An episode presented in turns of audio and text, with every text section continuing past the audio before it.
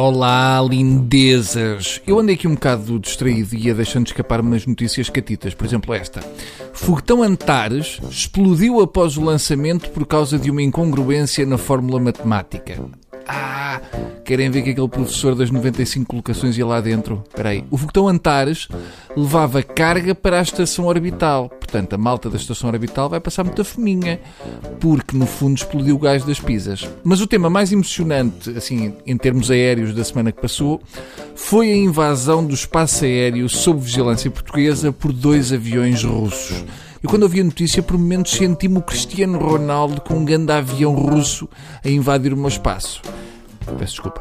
Entrou-me aqui um trocadilho na cabine. Mas foi a semana toda nisto. Com russos para cá, russos para lá. Os aviões russos apareceram, passaram por Alcobaça e agora não descansam sem lá voltar.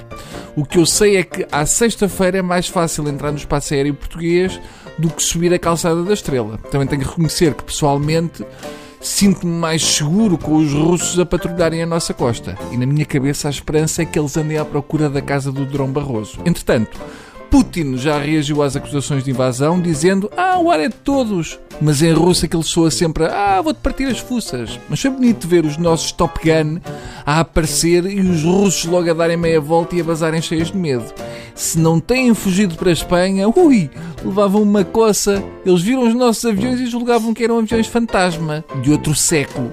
Só tinham visto caças como os nossos no Museu do Ar de Leningrado. Pensaram: ah, se estes malucos têm testículos para voar nisto, é melhor dar à sola. Eu quero é ver a selfie da cena, porque eu aposto que o nosso piloto tirou uma para mandar à namorada. Aliás, eu desconfio que os nossos pilotos foram lá por iniciativa própria. Provavelmente ainda não aterraram para não ter chatices. Deve ter sido uma coisa do género. É pá, eu vou lá. Sacanas russos. Não vais nada. Não temos dinheiro para gasolina. Disparas aqui do chão.